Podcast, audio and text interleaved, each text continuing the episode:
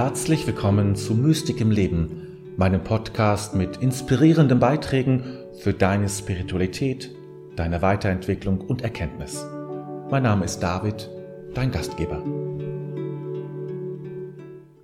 Eine schwere Krankheit, das Verlassenwerden, Einsamkeit oder die abendliche Traurigkeit, die dich jeden Tag überfällt. Es gibt viele Augenblicke im Leben, in denen du leiden kannst und dich fragst, warum ich?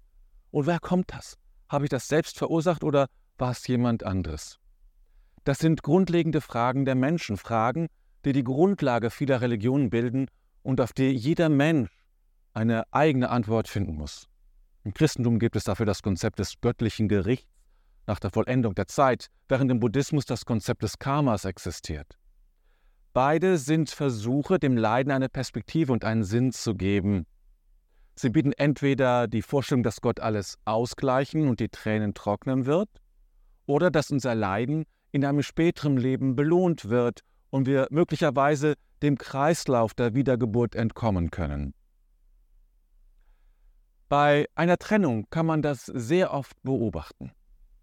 Da stellen sich beide die Fragen, warum passiert das alles und, und trage ich selbst dazu bei und in welcher Art und Weise?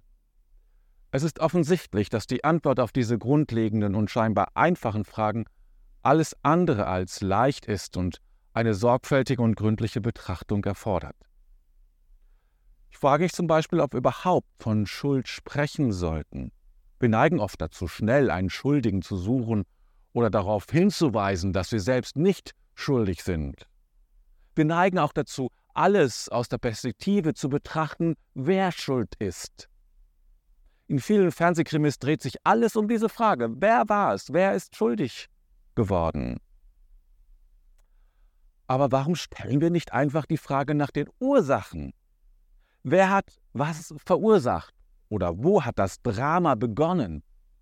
Statt uns auf die moralische Frage der Schuld zu konzentrieren, könnten wir uns eher mit der eher technischen Frage nach der Ursache für ein Verhalten oder einen Zustand beschäftigen.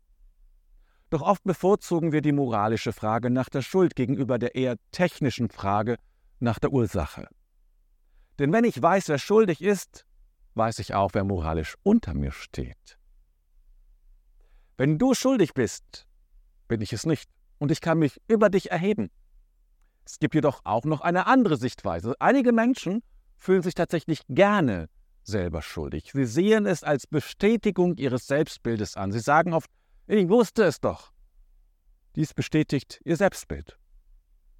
Aber natürlich ist die Frage nach Schuld keine Kleinigkeit und kann nicht einfach durch das Wort Ursache ersetzt werden. Für Menschen, die zum Beispiel Missbrauch erlebt haben, ist es wichtig zu wissen, dass sie nicht schuldig sind, sondern der Täter die Schuld trägt. Besonders beim Missbrauch neigen Menschen dazu, Täter und Opfer zu vertauschen. Bei Schuld geht es immer um Täter und Opfer. Und wie gerade gesagt, ist diese Zuordnung in bestimmten Fällen wichtig zumindest am Anfang. Das sind jedoch extremere Beispiele. In unserem Alltag geht es meistens nicht darum, Täter und Opfer zu sein oder zu differenzieren und zu identifizieren. Ich selber sehe zwei wichtige Ursachen, die häufig zu Leid führen. Die erste betrifft familiäre Situationen. Die Familie kann eine Quelle von Freude, Sicherheit und Zusammengehörigkeit sein, aber auch von Vorwürfen, Streitigkeiten und dem Abbruch von Kontakten. Beides ist möglich. Ich habe bereits über generationsübergreifende Dynamiken gesprochen. Meine Generation ist zum Beispiel immer noch stark mit dem Zweiten Weltkrieg verbunden. Nicht, weil wir ihn selbst erlebt haben, Gott sei Dank nicht, sondern weil unsere Eltern damit verbunden waren. Mein Vater kämpfte im Krieg und meine Mutter erlebte die Bombardierungen hautnah mit. Diese Traumatisierungen haben mehrere Generationen betroffen und wurden von einer Generation zur nächsten weitergegeben. Heute weiß man das. Der Krieg hat immer noch Auswirkungen auf uns und verursacht nach wie vor Leid. Traumata aus der Vergangenheit dringen immer wieder in unser Leben ein. Betrachten wir das Ganze aus einer anderen Perspektive, kommen wir zu karmischen Verstrickungen, der zweiten wichtigen Ursache von Leid, die ich sehe. Karmische Verstrickungen müssen nicht zwangsläufig aus unserem eigenen vorherigen Leben stammen. zumal ich mir über die Existenz eines Karmas oder eines Vorlebens oder eines, äh, einer Wiedergeburt nicht sicher bin. Aber es gibt meiner Meinung nach Verstrickungen, die nicht nur auf familiärer Ebene auftreten, sondern aus früheren Leben in unser gegenwärtiges Leben hineintragen, aus anderen Leben und dort Verwirrung und Leid verursachen können. Dieses Leid kann sowohl psychischer als auch körperlicher Natur sein. Es können also ganz andere Faktoren für dein Leid verantwortlich sein. Und doch trägst du wahrscheinlich auch einen Teil der Verantwortung für dein Leiden und es ist möglich, dass du es verursacht hast oder mitverursacht hast. An dieser Stelle möchte ich eine sehr wichtige Unterscheidung einführen, die ich aus dem Buddhismus übernommen habe. Die Unterscheidung zwischen Leiden und Schmerz. Dies ist äußerst hilfreich, finde ich. Leiden entsteht, wenn ich meinen Schmerz nicht akzeptieren kann, wenn ich überhaupt nicht akzeptieren kann, dass es Schmerz gibt. Deshalb wird im buddhistischen Meditation so viel Wert auf Akzeptanz gelegt. Denn Ablehnung ist es, die aus Schmerzen Leiden macht. Diese Ablehnung kann beispielsweise von deinen Erwartungen an das Leben herrühren. Wenn du ein inneres Bild von deinem Leben hast, in dem Schmerz keine Rolle spielen darf, wenn du dich selbst als Sieger siehst und glaubst, immer gewinnen und geliebt werden zu müssen, dann entsteht aus dem Schmerz, nicht geliebt zu werden oder zu verlieren, Leiden. In meinem Videotitel zu diesem Video habe ich allerdings das Wort Leid als einen Sammelbegriff für Schmerz und Leiden verwendet. Aber dieser an dieser Stelle ist es sinnvoll, beide voneinander zu trennen. Denn wenn wir das tun, wird deine Verantwortung und wenn du so willst, auch deine Schuld an deinem Leiden deutlicher. Du leidest, du leidest in deinem Leben, weil du das, was du negativ bewertest, nicht akzeptieren kannst. Die Be Beendigung deines Leidens, nicht deines Schmerzes, besteht darin, deinen Schmerz als Ausdruck des Lebens zu betrachten. Mit anderen Worten, akzeptiere deinen Schmerz, um nicht zu leiden. Wir sind eine Gesellschaft, die oft nach den Schuldigen sucht und sich auf ihre moralische Überlegenheit etwas einbildet. Diese Suche führt oft zur Empörung, wenn eine Situation entstanden ist, in der ein Mensch schuldig ist und ein anderer zum Opfer wurde. Leider weckt Empörung oft das Schlimmste im Menschen und führt zu einer anderen Art von Überlegenheit. Empörung hilft dem Opfer nicht, sondern entfremdet es von uns. Sobald ein Schuldiger gefunden ist, beruhigt sich dann alles wieder. Der Fall ist gelöst. Ich war es nicht, du warst es nicht, aber er oder sie war es. Es ist ähnlich wie beim Krimi. Wenn der Mörder gefasst ist, endet der Film. Und warum suchen wir überhaupt nach einem Schuldigen? Weil wir die Offenheit die Un und die Unerklärlichkeit unseres Schicksals oft nicht ertragen können. Vieles bleibt jedoch im Dunkeln und lässt sich nicht gänzlich erklären. Es kann sogar besser sein, die Frage nach Schuld und Ursache unbeantwortet zu lassen, anstatt das Leben mit vorschnellen Schlüssen zu vereinfachen.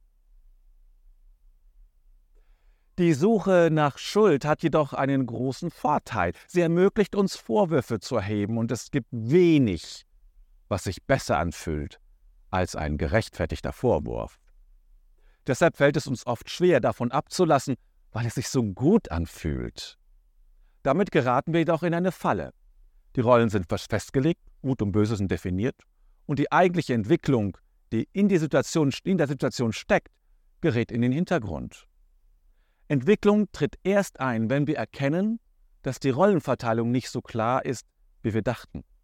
Plötzlich erkennen wir, dass auch wir selbst Anteil daran hatten oder dass derjenige, den wir als Täter oder Verursacher betrachten, nicht nur aus Bosheit und Dummheit gehandelt hat, sondern ebenfalls verstrickt ist.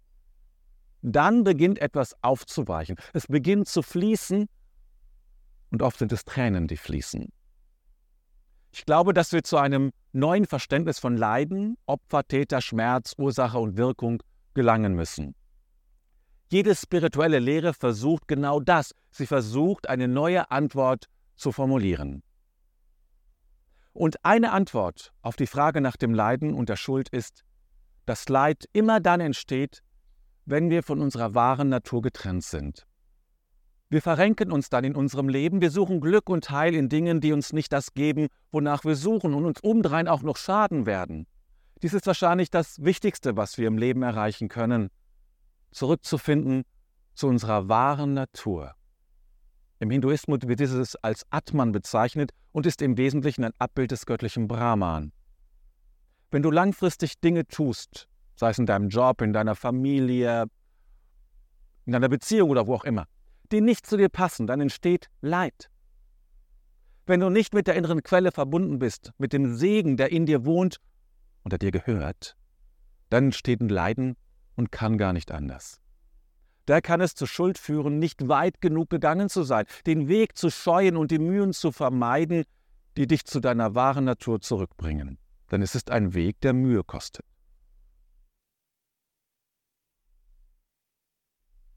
Schmerz ist ein Teil des Lebens und wird es immer sein, für jeden von uns. Es ist wichtig, dies zu akzeptieren. Du hast Schmerzen erlitten und du wirst auch in Zukunft Schmerzen erleiden. Werde dir dessen bewusst, damit du nicht gegen deinen Schmerz ankämpfen musst und dadurch dein eigenes Leiden verursachst. Dazu gehört auch das Dasein so anzunehmen, wie es ist und wie es sich zeigt. Das ist ein weiterer Aspekt der Akzeptanz. Aber eines möchte ich dir noch mitgeben. Es gibt eine Ebene in dir und in jedem Menschen, selbst wenn du ein Verbrechen begangen hast, ja sogar dann, gibt es eine Ebene, wo du unschuldig bleibst, wo die pure Reinheit in dir wohnt, wo die Frische des Frühlings, der Glanz der Sonne im Sommer, die Klarheit der Mittagsstunde existieren. Hier bist du niemals schuldig und niemals Opfer, sondern immer nur du, ohne Etikettierung, Zuordnung, weitere Definitionen und Verurteilungen. Ich habe bereits von dieser wahren Natur des Menschen, deiner wahren Natur gesprochen. Auf dieser Ebene gibt es keine Schuld. Und dort bist du ganz, heilig und unverwundbar. Es gibt keine wichtigere Aufgabe im Leben, als diesen Ort zu finden und dort zu wohnen. Wenn du dort angekommen bist, wird die Frage nach Schuld nicht mehr so wichtig sein. Du wirst erkennen, dass alle Menschen diese Unschuld in sich tragen, dass alles viel komplexer ist als einfache Antworten es vermitteln können.